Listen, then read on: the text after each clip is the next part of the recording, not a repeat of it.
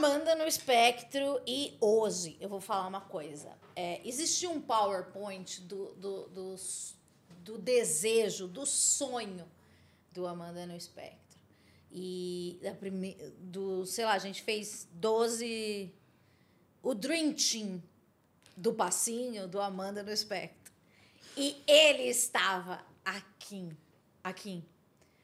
Você está aqui diretamente de Curitiba.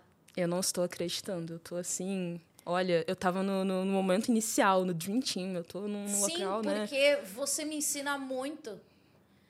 E, e daí eu falei, não, eu preciso dele, porque eu me meti nesse assunto e eu quero estar do lado dos melhores. E você obrigada por, por ter aceito. Eu achei que você não fosse aceitar. Não, é claro que eu ia aceitar. Eu conheço teu trabalho já tem um tempo. Acho muito massa. E quando tu começou esse novo projeto, eu fiquei, nossa, seria legal se ela me chamasse, né? Daí tu me chamou, eu fiquei, poxa, deu certo.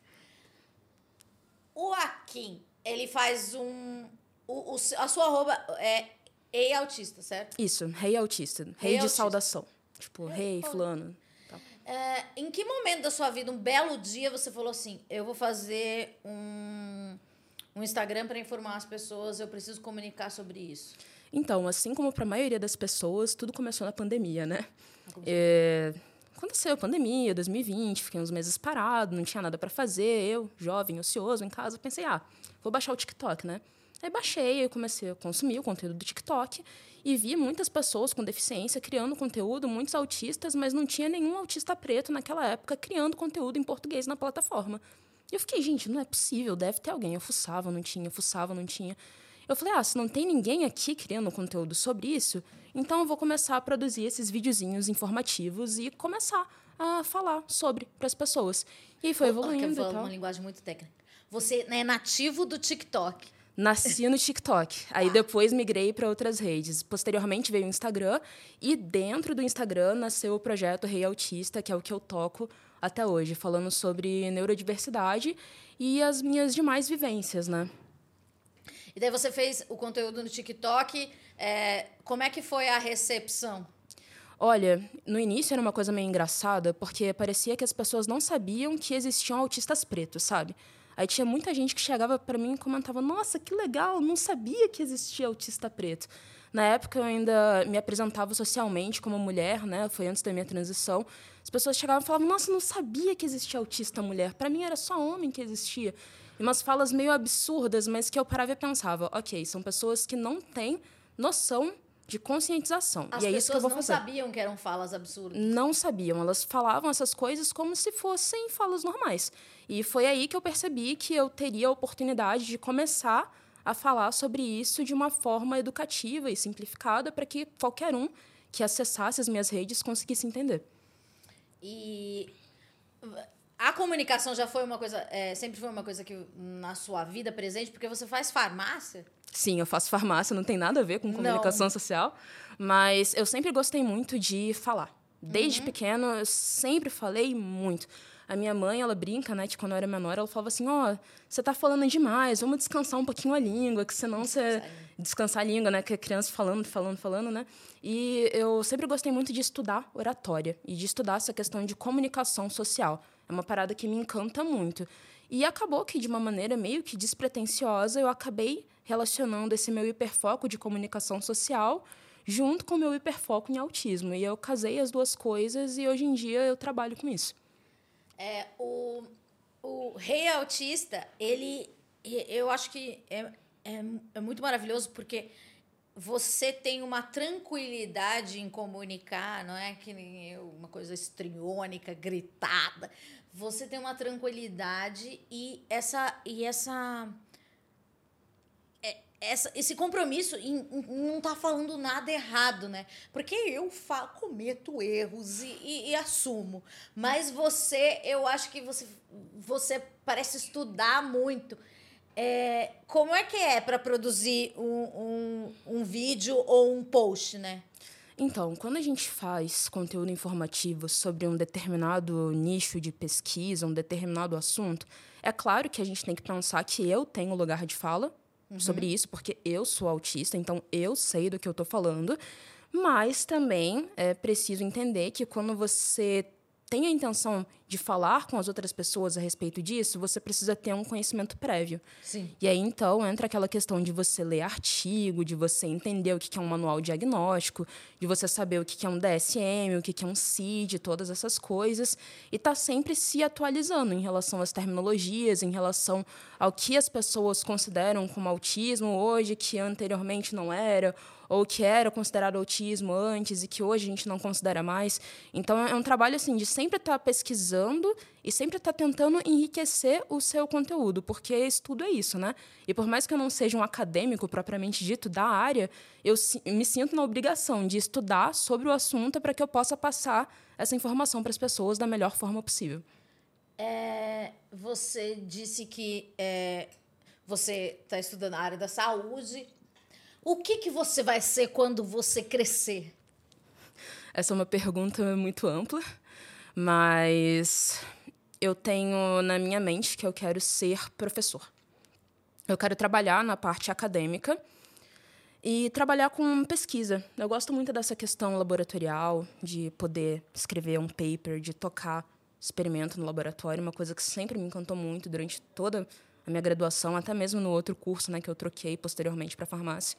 Você fazia o quê? Engenharia de Bioprocessos e Biotecnologia. O que, que é isso? Olha, é uma engenharia que ela é voltada para inúmeras áreas, como saúde humana, ou a questão industrial, elaboração de fármacos e muitas coisas assim, sabe? E tem gente que faz esse meu curso e trabalha com engenharia tecidual, tem gente que faz esse meu curso e trabalha, por exemplo, na área de perícia, alguma coisa assim, sabe? Uhum. É uma então é, é, uma coisa bem, bem ampla. Mas hoje em dia eu tenho essa convicção de que eu quero ser pesquisador e eu quero ser educador. E a intenção é que no futuro eu consiga mesclar esses conhecimentos que eu venho é, meio que pegando para mim, né, nesses anos de ativismo e colocar isso dentro do meio acadêmico, porque existe muito capacitismo dentro do meio acadêmico, infelizmente, mas é uma coisa que eu pretendo, assim como muitas outras pessoas, tentando melhorar conforme os anos forem passando. É, você é de Curitiba e, e, como é que tá isso? É porque a gente fica muito no eixo Rio São Paulo, mais, mais é, São Paulo, na verdade. É, como que é isso é, do, do, vamos falar do cenário do, do da do autismo e da, da neurodiversidade em Curitiba?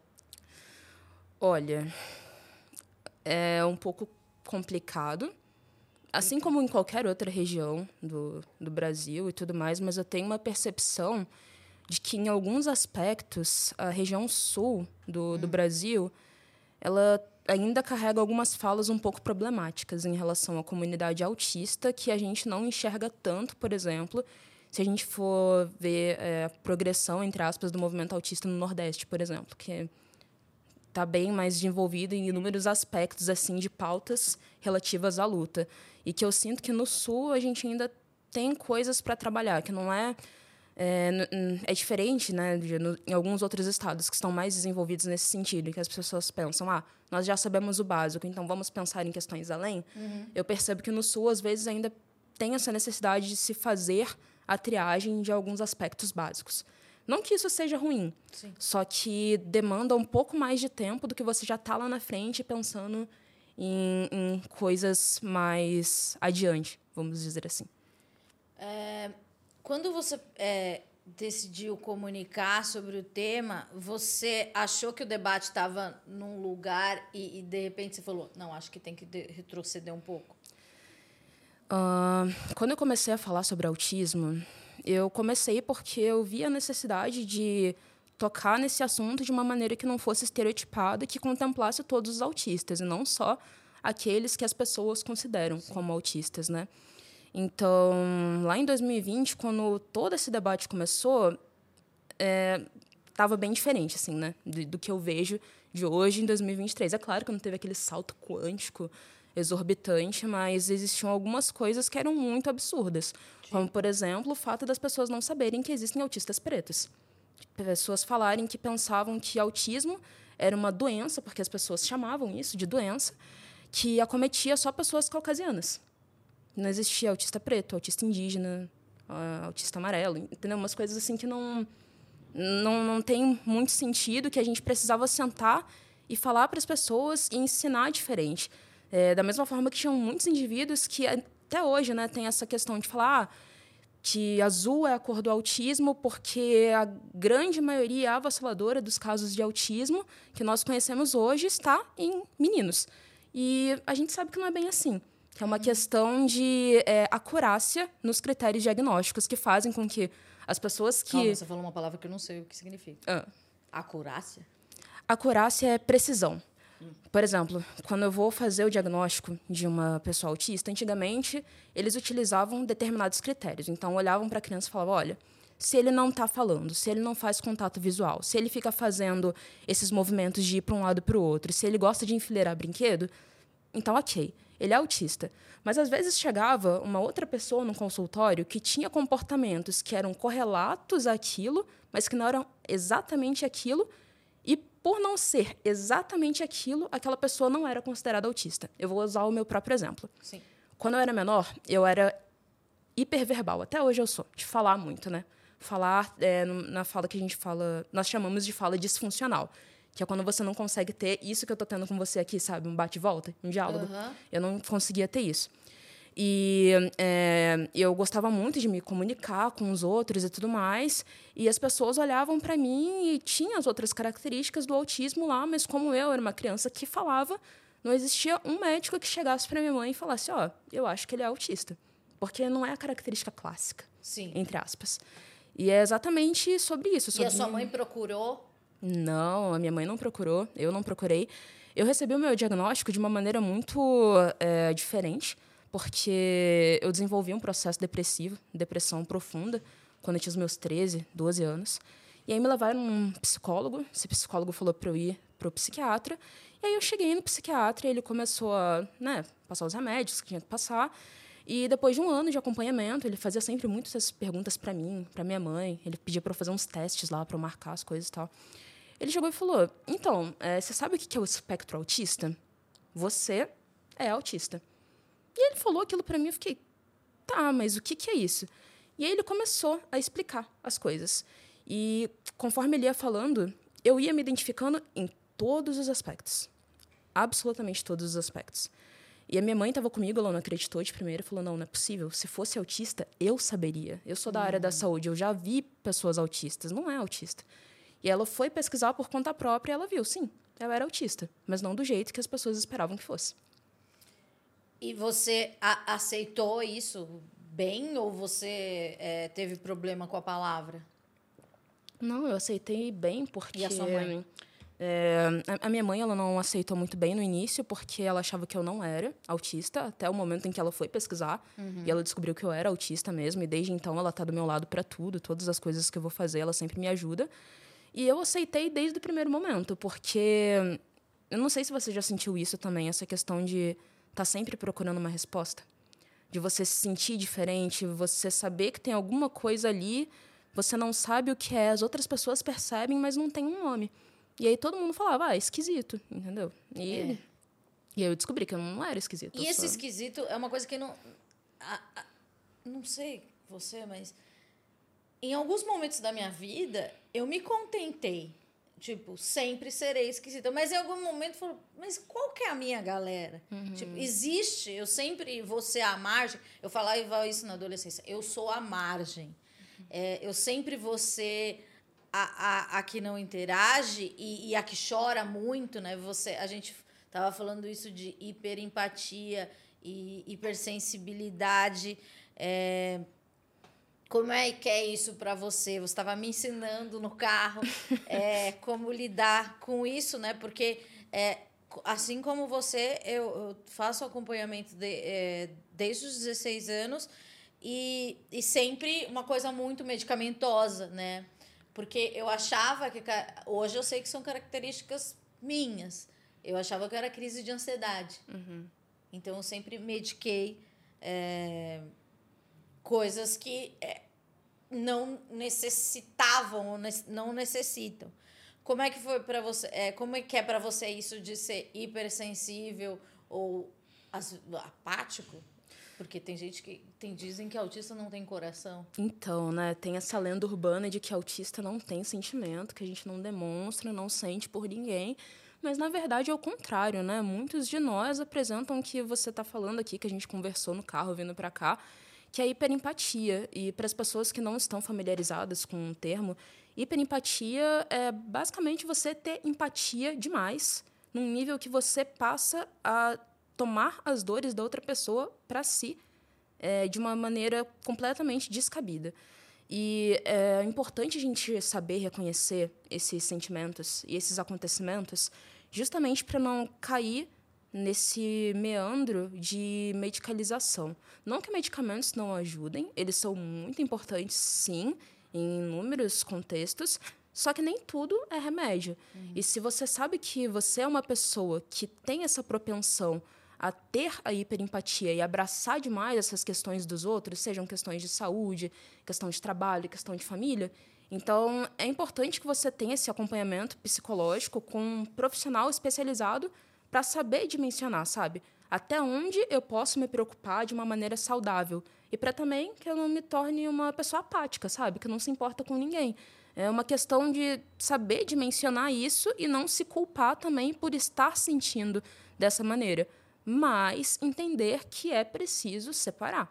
Porque se você não separar, vai acontecer com muita frequência, e se acontecer com muita frequência, pode ser que você venha pensar, ah, talvez eu precise de um remédio. Na verdade, não. Você só precisa aprender a educar a forma com que você enxerga essas situações. Tem um outro assunto que eu queria falar com você ao vivo, que é um post que você fez sobre como autistas detestam falar ao telefone. Uhum. Eu li aquilo e eu me senti totalmente abraçada e falei, meu Deus, é isso, isso é, é, faz sentido. É, porque é, durante a minha infância, é, a, minha adolescência, na verdade, é, existia o telefone fixo e eu acho que não existe mais, mas é, eu cheguei ao ponto de arrancar o fio do telefone e quebrá-lo para não ouvir o telefone tocar e não precisar atender, porque a minha relação com o telefone é uma coisa muito estranha. É, por favor, me explique cientificamente. Existe uma explicação científica para isso? Do, por que, que a gente não gosta de telefone e, e é uma coisa tão incômoda? Gente, uhum. incômoda. Gente, não liguem para gente. Se for muito é, difícil digitar, mande um áudio, mas também não é um recurso que, a gente, que eu, pelo menos, não sou do áudio. Mas eu mando às vezes e recebo. Uhum, uhum. Olha, essa questão do telefone, cientificamente falando, não faço ideia por que, que a gente não gosta. Mas, assim, eu chuto que seja por conta dessa dificuldade em estabelecer interações sociais que é um dos critérios utilizados para você identificar uma pessoa que é autista. E quando você está no telefone, obrigatoriamente você tem que conversar com a outra pessoa para que ela entenda o que você está falando e exista uma conexão. É diferente de quando eu estou do teu lado, por exemplo, que você não tem só a minha voz, você tem vários outros recursos para você entender o que está acontecendo. No telefone não, é exaustivo, é péssimo. E tem gente que não entende, que insiste, fala, não, vou ligar, vou falar, não sei o quê. Aí quando a gente atende, a pessoa fala, ah, mas por que você não está falando direito, não está conseguindo conversar, sabe? Ou às vezes é, a pessoa poderia mandar um e-mail, mas não, te liga. É, são certas coisas que eu acho que quando você convive com um autista, dá para começar a internalizar certos comportamentos que para nós não são tão legais e que se a outra pessoa evitar, nossa, vai melhorar nossa vida em mil por cento. É, né? Me ajuda. Aquele típico ditado, me ajuda a te ajudar. Exato. É, eu também é, venho observado e lido sobre é, a comunidade autista é a que mais. Não sei se é assim que eu devo falar. Se eu falar uma grande bobagem, você fala, manda, para de viajar. Que é a que mais é, tem pessoas LGBTQIA. Sim, exatamente. É um estudo. Eu não vou falar o nome da universidade porque eu tô com medo de errar, mas depois, quem quiser me procurar lá no, no Reautista, eu passo o estudo certinho. E que, de fato, existe essa é, correlação de que muitos autistas estão dentro da comunidade LGBT.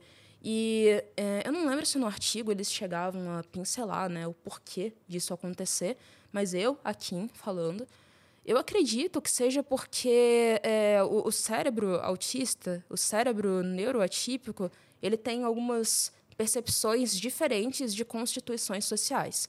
Então, às vezes, para uma pessoa que não é autista, que é super difícil entender que um homem vai ficar com outro homem, para uma pessoa que é autista, que não está tão familiarizada a essa regra imposta das questões sociais, não é tão difícil entender isso e se permitir ser quem você é. É, acredito que, que, que, seja por conta disso, essa questão de nós. Não que a gente enxergue o mundo de uma forma diferente, né? Como as pessoas costumam dizer dos autistas. Mas Você é, que a gente não enxerga? Eu acho que é diferente, mas não de uma maneira romantizada, sabe? Tá. Porque eu percebo que tem muita gente que fala isso no sentido de colocar os autistas numa posição infantil.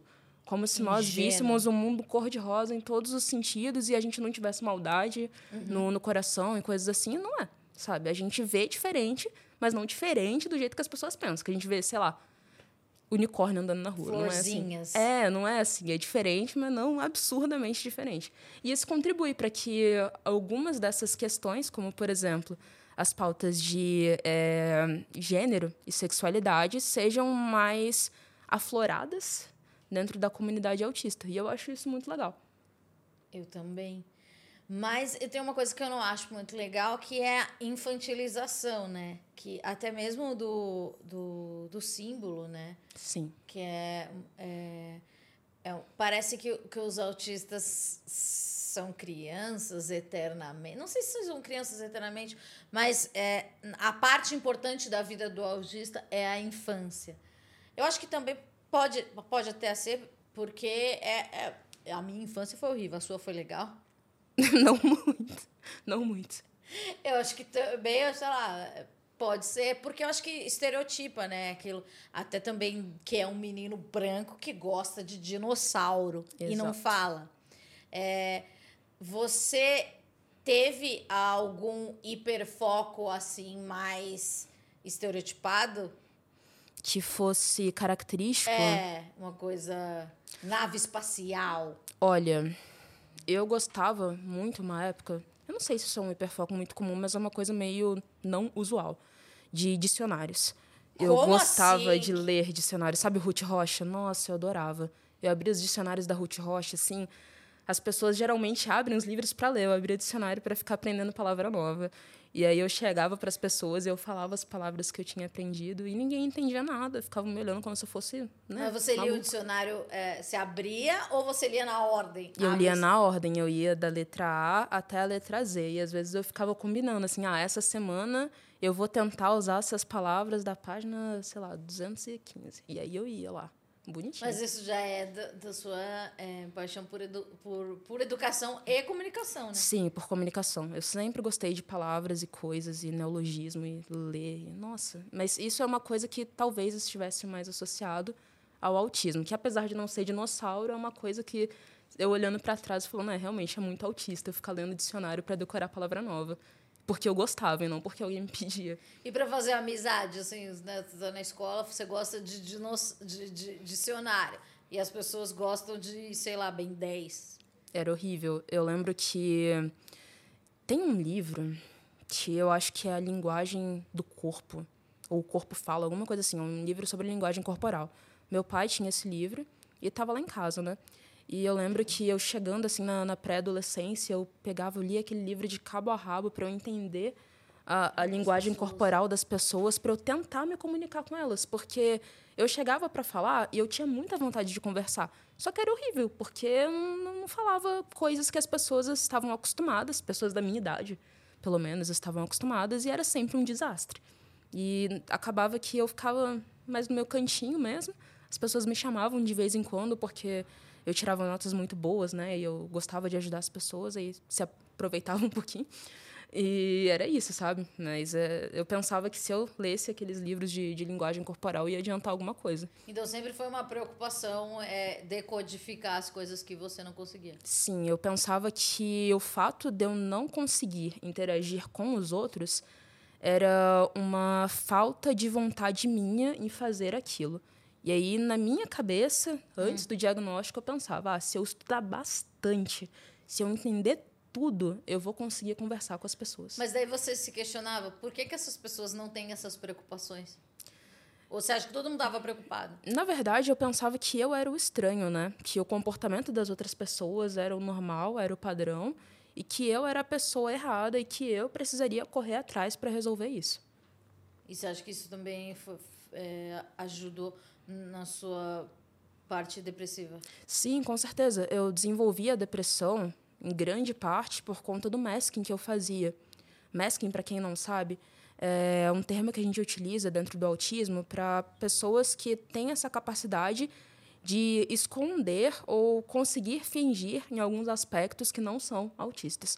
E eu fazia muito isso, sabe? Eu ficava olhando para as pessoas e eu gostava muito de teatro, sempre gostei. E eu tentava imitar elas. Eu pensava, não, eu vou pegar um pouquinho do comportamento da fulana, do beltrano, do ciclano, e aí eu vou juntar tudo isso e aí quando eu estiver no meio deles vai ser um pouquinho menos pior. E de fato, era menos pior, só que depois, né, a conta veio e depressão, não, não tinha o que fazer. E, é, e também tem aquilo da ressaca social. É, você está aqui numa outra cidade é, e imagino que isso, ainda mais você está hospedado na Paulista, é muito estímulo. Quando você chegar na sua cidade, você vai ter que dormir cinco dias. Eu teria. Sim, com certeza. Eu vou deitar embaixo da minha coberta, na minha cama. Eu vou ficar hibernando por alguns dias. A coberta é tão gostoso, né? Ai, tipo, coberta bem pesada, sabe? É, Adoro. Eu não sabia. Quando é, eu nunca soube porque eu gostava de coberta pesada. Existe até uma coberta especial. Você tem Sim. essa coberta? Não, porque ela é cara, mas eu coloco muitas cobertas e dá um efeito semelhante. É, é que assim, eu acho que pelo menos eu, eu gosto de dormir com peso e, e bastante travesseiro, travesseiro na cabeça uhum. para me quase eu quase me sufoco. Uhum. Tem uma, um negócio. Eu, pelo menos a, a fresta de ar é horrorosa.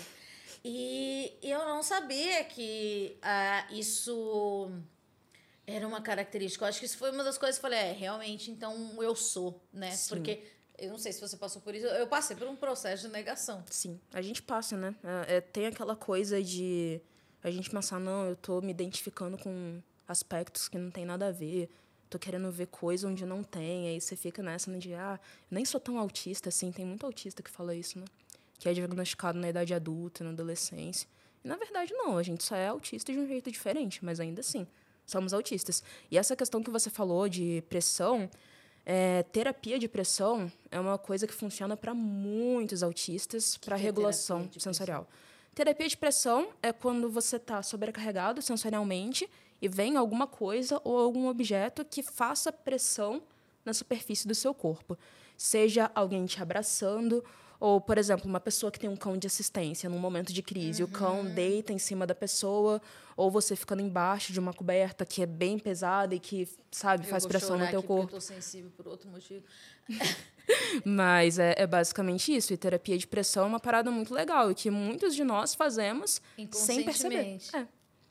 Que louco.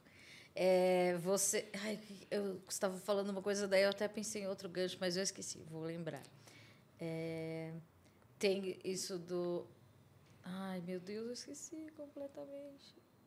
Vamos, vamos falar de Steams. Steams Toys. Steam certo, Toys. Steam Toys. Você consome. Olha, eu não só consumo, como eu tenho um aqui no meu bolso agora. E quem estiver vendo o vídeo vai conseguir enxergar. E eu adoro Steam Toy. Não saio de casa sem Steam Toy, porque me regula muito sensorialmente. Então, eu não sei. Ah, é um negócio de ficar apertando. É tipo um botãozinho. É, é um poppet. Aí eu prendo isso aqui na calça, tem uma correntinha. E quando eu vou sair sozinho de casa, principalmente, eu levo, porque eu sei que quando eu tô sozinho eu me sobrecarrego mais. Porque às vezes eu tenho que conversar com alguma pessoa ou algo assim. E aí eu penso, se eu não levar nada, a chance de eu ter crise na rua é muito grande. Então, eu sempre levo um ou dois comigo. E, crise na rua, é, como são as suas crises? Então, existem vários tipos de, de crise, né? A gente tem o meltdown, que é aquela crise mais explosiva, uhum. que vem acompanhado, às vezes, de choro, é, agressividade, no sentido da pessoa se machucar. Uhum é, a gente tem o shutdown, que é aquela crise em que a pessoa desliga, Geralmente as pessoas dormem por muitas horas, muitas, muitas horas, ou só, simplesmente não conseguem falar, ficam imóveis. Uhum. E também tem um outro tipo de crise que todo mundo conhece, né? Que é o burnout. Quando você fica estafado, né? Você faz muita coisa, chega um ponto que você dá um pane ali, você tem que parar, porque, né? E as minhas crises, geralmente, elas são ou meltdown, que é a crise explosiva, ou shutdown, que é a crise de desligamento. Meltdown, costumeiramente, acontece na rua. Quando tem muito estímulo, muita coisa rolando ao mesmo tempo, daí eu tenho crise e tal. E shutdown geralmente acontece quando eu volto para casa. De um dia muito intenso, Uhum. daí eu deito na cama, desligo. É, daí tem, eu pelo menos tenho uma coisa que eu não consigo processar então, é, a informação. Então, por exemplo, eu, executei todo o meu dia e daí eu chego em casa, é, não consigo é, falar como foi o seu dia. Eu não sei, eu esqueço tudo. é, e eu não consigo. É, e que para mim isso é muito doloroso. Eu não consigo é, criar frases simples, sabe? Então eu preciso de alguns minutos, algumas horas para que eu não para que eu me regule e consiga comunicar. Um lugar que eu me regulo muito, eu viro muito faladeira quando eu estou no chuveiro. E o quentinho me dá uma segurança, assim. A água me regula muito também. Quando eu tô começando a ter meltdown, geralmente eu vou pro chuveiro e costuma resolver. A água me regula demais. E regula muitos outros autistas também. Não sei Sim. exatamente porquê, mas. É, tem Funciona bem. aquilo que, que é, é, autistas com nível de suporte mais elevado, que tem terapias na água, né? Exatamente. E, e se sentem. Eu não sei, a, a água ela abraça. Eu acho que é pelo toque, assim. O que acontece. eu não gosto muito que encostem em mim. O que acontece com você? O que você sente se alguém invade o seu espaço? Porque isso não é legal para qualquer pessoa, neurotípica, neuroatípica. Porque, sei lá, se você não dá liberdade, não toque no seu amiguinho ou no seu inimigozinho. É, eu não gosto que toquem em mim sem o meu consentimento. Ou, sei lá, chegar abraçando pelas costas, sabe? Não gosto. Tipo aquele negócio, adivinha quem é? É, sabe? Não, Não é faça legal. isso, não faça isso. Eu me encolho inteiro, não gosto. E é, eu acho que, assim, esse é o tipo de prática que, como você falou, a gente tem que naturalizar para todas as pessoas do Exato. planeta Terra. Você só encosta em alguém se a pessoa consentir que você encoste nela. Caso contrário, não encosta.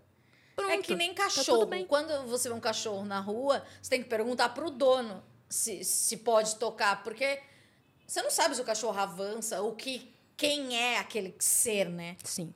E é, é muito desconfortável porque já aconteceram situações em que eu estava na rua e alguém chegava e encostava em mim sem o meu consentimento e eu me recolhia, ficava me sentindo muito acuado e a pessoa ficava ofendida por eu ter feito isso, por eu estar me sentindo desconfortável com a invasão dela. É, É. absurdo. Porque, sei lá, é um carinho, é uma proximidade. E não é. Não é. É, e também falam muito. é, quando eu tô. Eu já tive muito, muita crise na frente das pessoas e eu não sabia, eu achava que era uma crise depressiva, alguma co- transtorno bipolar, alguma coisa. Daí eu lembro de sempre ficar sentada num canto, no chão, e vinha alguém me abraçar. Aquilo piorava a minha crise 75 vezes mais, porque o abraço é uma coisa é é uma coisa que, cara, tem que ter consentimento e tem que ter é, acho que liberdade também, né? Porque tem as pessoas que a gente confia que podem. Sim. Eu acho que em relação a esses momentos de crise, a recomendação que eu posso dar é o seguinte: quando a pessoa não estiver em crise, você tenta se comunicar com ela de alguma forma e entender o que ela quer que você faça quando ela estiver em crise. Mas aqui, você acha que as pessoas são capazes disso? Olha, se você é uma pessoa próxima, eu acho que você não somente é capaz, como você tem a obrigação de saber disso.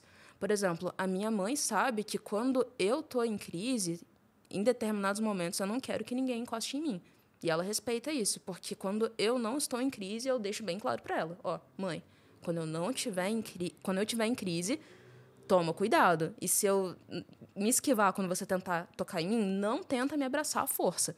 E isso vale para qualquer pessoa próxima que você for conviver, ou alguém do trabalho, sei lá, quando você entrar em crise, porque são essas pequenas ações de abraçar ou não abraçar, por exemplo, que fazem com que um princípio de uma crise se torne uma crise gigante. E tem outras pessoas que, diferente de mim, em momentos de crise, precisam de terapia de pressão com abraço, de uma Sim. pessoa segurando muito forte. E se você não fizer isso, a crise pode piorar. Então, a questão de você conhecer o autista, de você se comunicar com o autista antes, mesmo que seja um autista que não use a, a, a fala oral, vamos dizer assim, que se Sim. comunique por CA, que você saiba o que a pessoa tem como preferência nos momentos de crise, porque é, é, são pequenas ações que são totalmente importantes e que fazem muita diferença. Sim, eu lembrei o que eu, que eu queria falar. Você está na faculdade. Sim. Eu já estive na faculdade. É um lugar que tem coisas muito interessantes, porque você fala, ah, decidi fazer farmácia, decidi fazer jornalismo. Uh, mas tem coisas que você não se interessa. É, e também tem coisas que, por exemplo, semana de prova. São todas as provas ao mesmo tempo. Uhum. E, e para mim sempre foi muito horrível. Porque, tipo, eu até consigo me dedicar a, um, a algum assunto, mas eu preciso é, estar focada naquele assunto.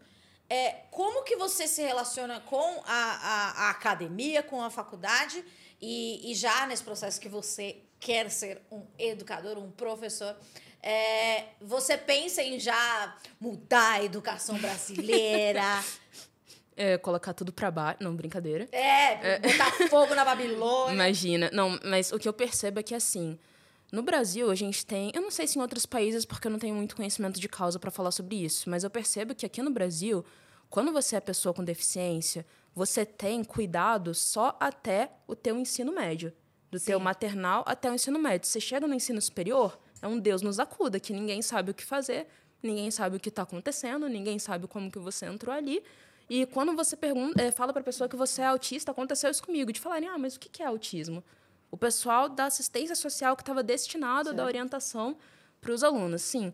Então, eu acho que a partir e você do faz momento... uma universidade federal, né? Sim, universidade federal. Eu não sei se em universidade particular eles têm uma abordagem um pouco diferente, mas é, geralmente, a Universidade Federal, lá no Paraná, você tem um pouquinho mais de dor de cabeça para você chegar nas pessoas e, e, falar essas coisas. Então, eu acredito que o, o, ideal, a gente pensando nos educadores, né, seja que as pessoas que estejam dispostas a seguir nessa carreira, vamos dizer assim, da licenciatura, quando elas entrem para o ensino superior, que não sei se no, no, no processo de graduação, de mestrado, alguma coisa correlata a isso, é, eu acredito que seria muito interessante existir uma atenção maior para os cuidados relativos aos alunos com deficiência. Porque dos meus colegas que fazem licenciatura, né, que fazem pedagogia e que relatam para mim o que é ensinado ao decorrer do curso, eles aprendem sobre autismo, por exemplo, durante um semestre. E aí chega no, no ensino superior, a pessoa resolve dar aula, encontra, sei lá, 30 alunos autistas e eles não sabem o, o que fazer, não tem um planejamento mínimo de falar assim, ó, se você se sentir sobrecarregado, você pode levantar e sair da sala sem pedir para sair. Ou você tem o direito de sentar na mesa tal no restaurante universitário que está isolado de todo mundo e as outras pessoas não podem sentar ali porque é o teu lugar para você não se sobrecarregar. Ou eu não vou fazer prova surpresa para te entregar, porque eu sei que se eu te entregar uma prova, prova surpresa, surpresa acontecia. E eu falava, gente, me avisa, porque eu preciso ter planejamento. E às vezes não avisavam. E era uma parada muito exaustiva de eu ter que chegar e conversar de professor com professor. Mas você é paciente, né? Ah, eu tenho que ser, né? Que senão a gente não consegue muitas coisas. Mas é, que era exaustivo, era de ter que chegar e falar com cada um e pedir as adaptações, né? De prova com mais tempo, ou opção de fazer trabalho Nossa. em grupo sozinho. Tem tipo, isso? É, eu sempre. É, eu fiz o Enem, só que quando eu fiz o Enem não valia nada. Era para é, avaliar como, como era o ensino médio. Não era para. Não tinha vaga na faculdade, nada. E eu lembro, e outra, uma outra, uma escola que, que eu gosto, uma escola é, que tinha um ensino médio integral, e eu fiz uma prova, aquelas provas de seis horas, sabe? Uhum. Eu não consigo ficar seis horas. Eu era sem. Eu sempre fui a primeira pessoa que, que acabou a prova, porque aquele é, é muito horrível, é horrível ficar. Você. Sei lá, eles falam, ah, você tem duas horas para. É, horário mínimo, né? Duas horas você pode sair. Eu fazia, acho que em 30 minutos. porque eu queria sair dali. Aquilo ali era muito aprisionador. Então tem muitas coisas, né? Não, é, é horrível, porque é, o molde em que essas coisas são feitas faz com que pareça que a gente que é neuroatípico, que é autista, TDAH, não sei, que a gente é burro, entendeu? E a gente não é burro. A gente não é burro, só que o sistema que as pessoas utilizam para fazer esse tipo de avaliação, inclusive no ensino superior, não favorece todas as pessoas. E Sim. quando você não favorece todas as pessoas, você está excluindo elas. E você está fazendo com que pessoas que talvez tivessem uma capacidade gigantesca para fazer transformações em seus meios não prossigam com aquilo, porque acham que não tem capacidade. Lembrei de uma coisa muito triste. Hum. Eu, sem, eu nunca consegui uma dupla para fazer prova em dupla comigo.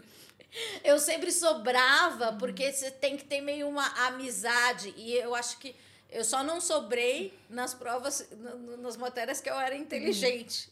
Uhum. E é sempre assim, as pessoas. Ah, é, tem algumas situações de interação social que são impostas e que se você não tem habilidade para fazer isso, se você não é uma pessoa que consegue fazer isso com facilidade, você não faz, aquilo assim, te destrói num nível, sabe? De, por exemplo, trabalho em grupo, né? Antes de eu ter ah. coragem para pedir para fazer trabalho em grupo de forma individual, eu sofria muito, ah, sabe? Você faz tudo individual? Você se garante? Ah, em alguns casos, sim. Não vou falar em todos, mas na 80% das vezes eu preferia fazer sozinho. Aí o professor adaptava um pouquinho.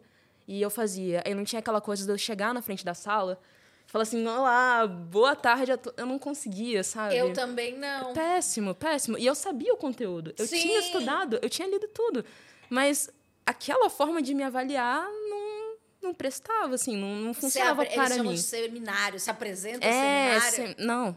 Não. não. Eu também não apresentava, mas eu, eu percebi, é, agora analisando, eu percebia que por é, empatia, ou as, as, os professores falavam, não, você não precisa, você sabe. Mas uhum. isso foram professores legais. Que te conheciam, que me te conheciam, etc. Mas contar com isso, principalmente na faculdade, eu tive uma crise absurda, sei lá, eu fui mal educada com um professor uhum. de ciências sociais, uhum. que ele achou que eu estava pagando de maloqueira. E daí rolou uma discussão enorme e eu não sei discutir. E o que aconteceu? Eu comecei a chorar na faculdade.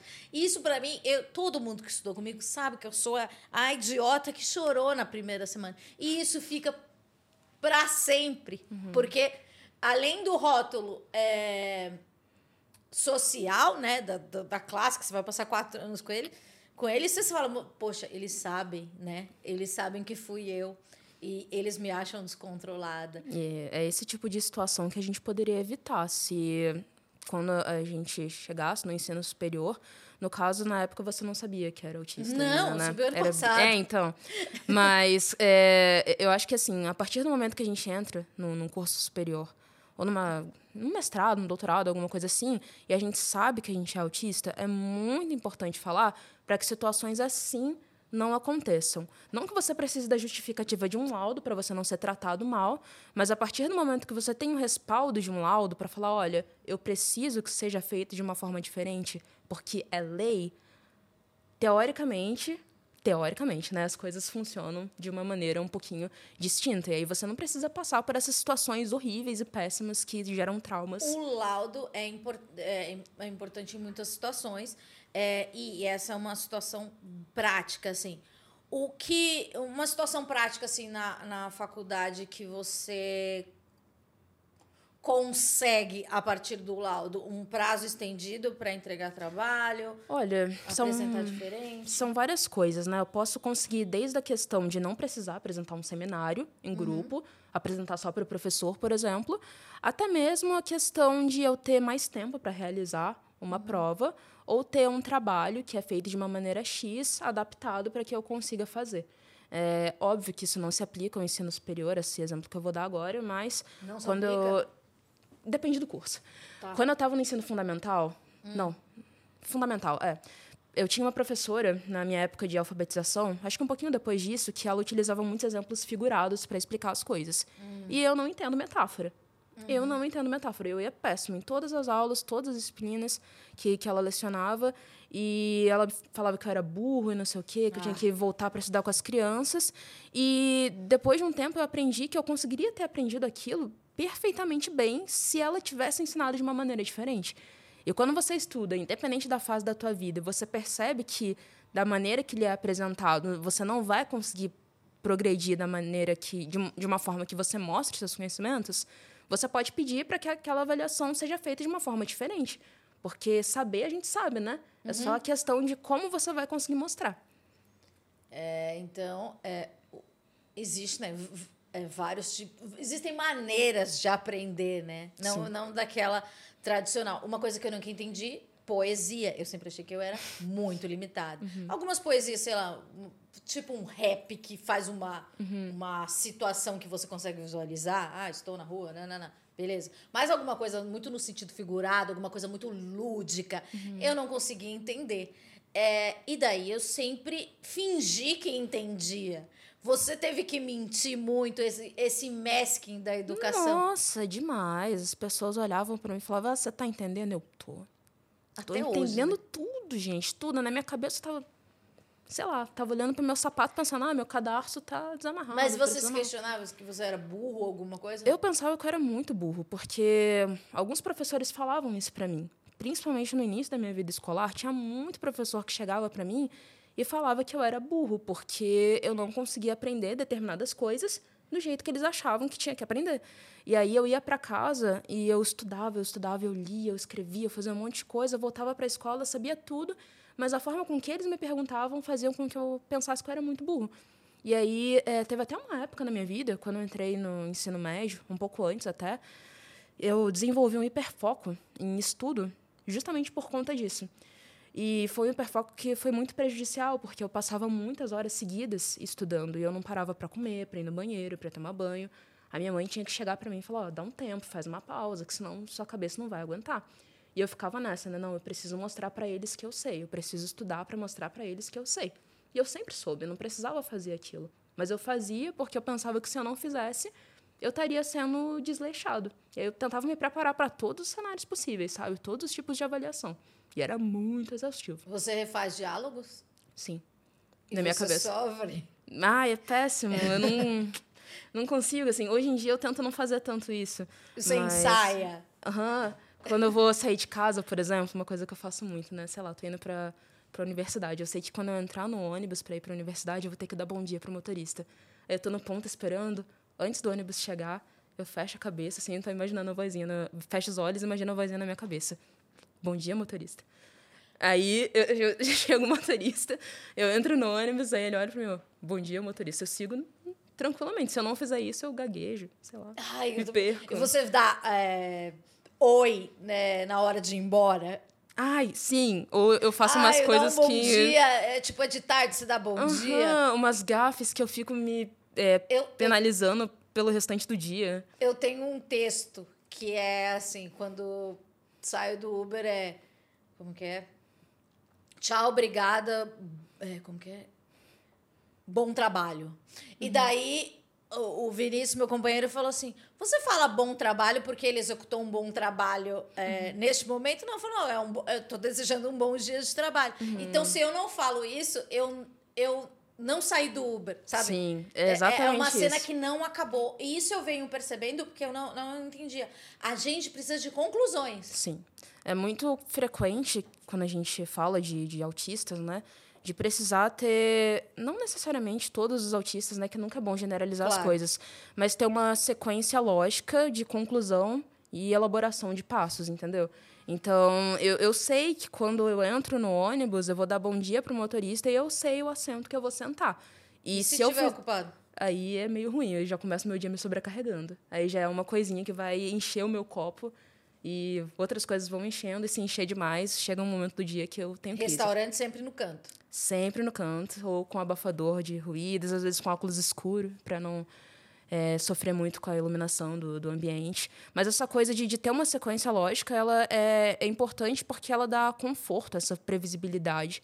É óbvio que a gente não tem que ter previsibilidade em tudo, porque senão a mínima alteração pode gerar crise.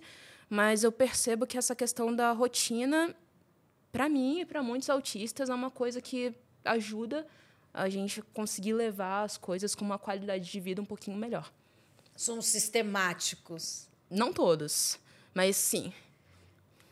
Você, assim, qual é o seu plano? Assim, a, é, você já planejou todo o seu dia? Porque eu até te fiz um convite, eu falei assim, será que ele vai aceitar? Porque, é tipo, é, às vezes a gente não gosta de surpresa, né? Uhum. não gosta de surpresa. Sim. Eu não gosto de surpresa. Não me faço surpresa de aniversário. Não é, eu entrevistei o Rafael Mantesso, ele falou que não gosta de ganhar presente. Eu uhum. gosto, pode me, me dar presente. Você gosta de presente? Adoro presente. Então, é, já ele já fica mal, porque uhum. ele acha que é uma uhum. sensação. Tem que trocar. Não, não, Sim. acho que o presente deve ser só de um lado. É, mas tem coisas que são comuns, assim. É, eu estava pensando aqui agora.